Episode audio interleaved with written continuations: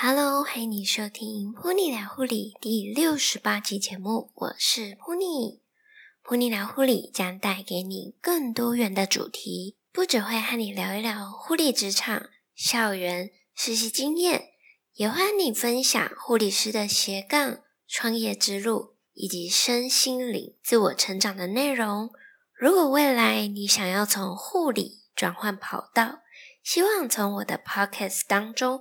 可以获得一些收获，无论在护理、斜杠、创业，甚至是在人生的道路上面，想找人谈心、谈天，都欢迎你追踪我的 Instagram 和噗妮聊一聊。今天呢，想要和你分享比较轻松的内容，聊一聊噗妮第一次接受团体催眠的状况，以及令我印象深刻的前世催眠内容。你可以当做一个故事听一听。在开始之前，希望你能帮我订阅《噗妮聊护理》这个 podcast，并且留下五颗星以及评论，分享给你身边的朋友。如果你对于护理师发展斜杠有兴趣，现在在我的 IG 个人首页网址当中可以填写表单。预计在六月的时候会举办免费线上的讲座。就不会漏掉你啦！别忘记追踪我的 Instagram 哦。最近遇到有粉扑问我，为什么会想要走疗愈这一块呢？因为我觉得疗愈和护理一样，都非常有意义，可以帮助别人。护理大多都是照顾有身心疾病的病人，而疗愈比较倾向是陪伴、倾听。协助他人找到真实的自己，或是困扰很久的问题，抒发情绪，比较属于是向内探索的感觉。另外一个原因是因为，自从我开始做《噗妮聊护理》这个节目，认识更多学弟学妹们。有些人呢，是一路看着这个节目长大的粉扑们，就像我自己的弟弟妹妹一样，听着他们诉说在学校。在医院实习，甚至是到临床工作遇到的事情，常常被焦虑、忧郁、没自信、担心、害怕等等的状态困扰，甚至有人还因此停学、停实习等等。一刚开始，我常常觉得无能为力，除了倾听他们的心声以外，也很想要提供进一步的帮忙。于是我开始去学习疗愈这一块。做了很多的尝试。一开始呢，我一样是广泛的学习，看到有兴趣的课程就去报名，就去上课。最后选择了自己最喜欢的领域，深入学习，也就是芳香照护。带领我进入芳香照护领域的老师，也曾经在医学中心的加护病房担任护理人员。我们在调香的过程中，老师也会带领我们做香气冥想，这非常棒。香气能够让你的冥想更加进入状态，不一样的香味也会带给你不一样的感受。从此之后呢，冥想和香氛已经离不开我的生活啦。而为什么我又会从芳香照护领域又延伸跨到催眠疗愈呢？在学习催眠之前，我认识一位 podcaster，他也是一位催眠疗愈师。当时的我对于催眠的印象，就是像电视上面演的一样，催眠师可以掌控一切，那种很可怕的感觉。透过朋友的分享，让我对于催眠有不一样的看法。我就想说，要不要去尝试看看被催眠呢？于是上网搜寻了资料，看到很多学习催眠疗愈的管道。我想着，如果我要给别人催眠，不如我自己来学学看，说不定自己也能够学会，并且运用在自己身上，甚至是家人身上。一样是学习美国 NGH 催眠疗愈，但是课程在市面上的价差非常大，有些课程上下来居然要花十几二十万。因此呢，我就先打消了这个念头。直到有一天，我在社群网站上面看到。我的老师在台北开班授课的资讯，而且上课的地方离我家超近，可以睡到自然醒再去上课的那一种那么近。当我一看到老师的照片，突然有一种好熟悉的感觉，这真的就只是一种直觉而已。然后再深入的看下去，学费居然比我原本看的那些便宜多很多。虽然我这边说便宜多很多，但其实也是需要几万块，但比起二十万的学费，算是便宜了。然后我很快的就到了学校去报名，因为疫情的关系，整个课程整整延了六个月。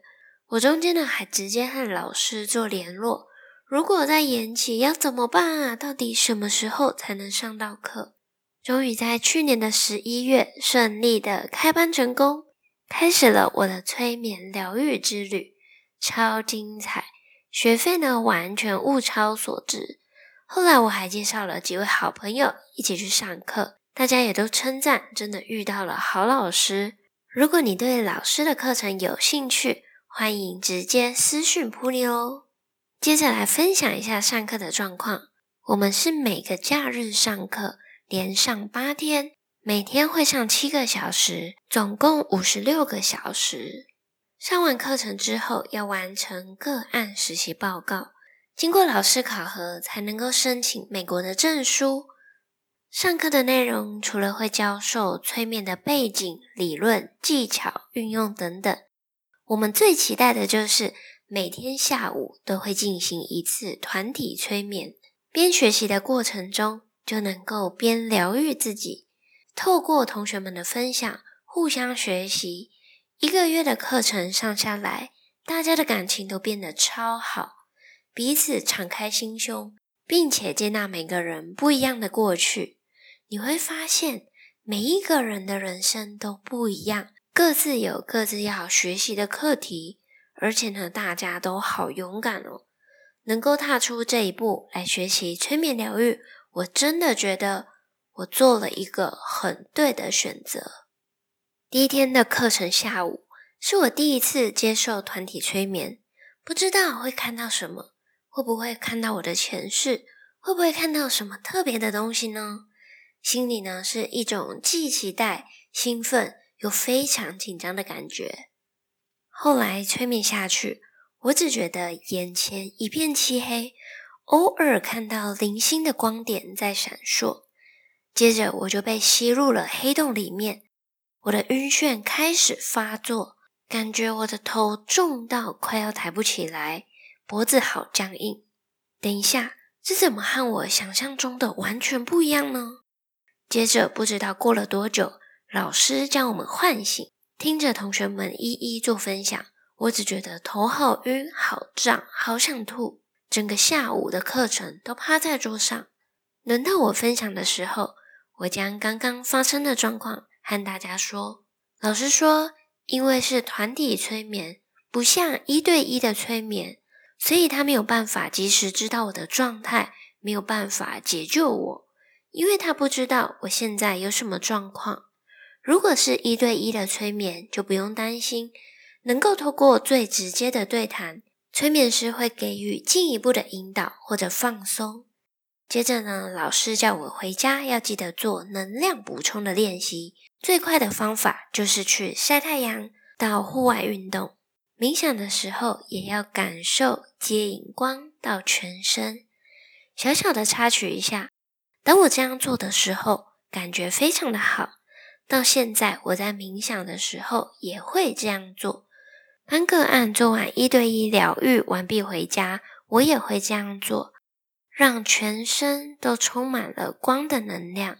如果你对于这部分有兴趣，也欢迎你私讯我。话说回来。我的第一次催眠体验就在眩晕中度过，后来才知道，原来不是第一次催眠的时候就能够进入到前世，这些都要经过循序渐进的，而且在整个催眠过程中，不一定会有很鲜明的景象出现在你眼前，有些人可能是会感受到、听到、闻到，接着才会具象化。甚至呢，有些人从头到尾都只会有感觉，而不会出现画面。但老师一而再、再而三的提醒我们，要相信自己感受到的，因为这就是你的潜意识要告诉你的事情。和你分享一个我印象非常深刻，觉得很不可思议，同时也让我放下心中遗憾的一个催眠经验。我忘记这是我第几次接受团体催眠，它让我回到了某一个前世，在一个富丽堂皇的宫殿中长大。从小呢，父母就非常的忙碌，只有两个人对我百般呵护，就像我的亲人一样。一个是我的管家，一个是仆人。在家中非常大的餐厅里面，只有我一个人在吃饭，感觉非常的孤单。我很向往能够骑着马在草原上狂奔的自由。接着呢，我来到一个画面当中。床上有一位妇女正用尽生命在生产，直觉告诉我，这个女生就是我。花费了很长一段时间以及力气，终于生下一个小男婴。但因为这只是一段门当户对的婚姻，并不是我所想要的。我想要的是自由。所以当儿子出生之后，我便抛下他以及丈夫，离开了宫殿，到了一处类似农场的地方。过着自给自足的生活，一辈子都没有再见过儿子。接着，老师让我们回到那一世要离开人世之前的几分钟。我看到我非常安详的躺在床上，只有自己一个人。我觉得我的心里是充满愧疚的，默默的和我的儿子说着对不起。接着，我死去之后，回到天上的家。遇见了从小照顾我的管家以及仆人，他们很开心的迎接我。我在天上看着儿子，他跑到我的坟前，我能感受到他对于我抛弃他而感到愤怒的感受。这对我来说不只是一个故事或者曾经发生过的事件而已。在这里面，我见到了非常关键的人物，管家以及仆人。正是我这一世的妈妈以及先生。我的妈妈对我百般的呵护，我的先生更是不用说。像我在家里啊，非常少在做家事，家中很多的大小事几乎都是我先生一手包办，让我突然感觉很感动。他们呢，在过去愿意照顾我，到现在呢，还愿意继续留在我身边照顾我。更令我惊讶的是，当初遗弃的儿子。正是我这一世的前男友，我们两个从小学就认识，在小学的时候可能还有一点互相喜欢吧，一直到十年之后才真的在一起。中间呢，还有一些爱恨情仇的故事。听到这边，你是不是觉得噗，你怎么会有这么多的爱情故事呢？偷偷说，这个前男友和让我为爱读护理的那一个不是同一个。不过他们两个的确都让我有过一段刻骨铭心的感情。在我们交往之后呢，他因为崇尚自由而离开了我。其实呢，是已经和别的女生在一起了。因为呢，他们还在脸书上面设定成了稳定交往。好吧，这不是重点，重点是在我们这一段感情当中，他做了很多伤害我的事情。从那种小时候单纯的喜欢。到成年的爱，甚至到交往，一直到分手的怨恨。这一次，我看到我和他前世的故事，觉得很对不起他。毕竟以前我也曾经伤害过他幼小的心灵，因此我放开这段过去，祝福自己，也祝福他。这一世已经还完了，下辈子不要再遇见彼此。因为催眠疗愈也让我解开了自己心中的结，无论这段前世是否真实的存在，它都帮助了我释怀这一切。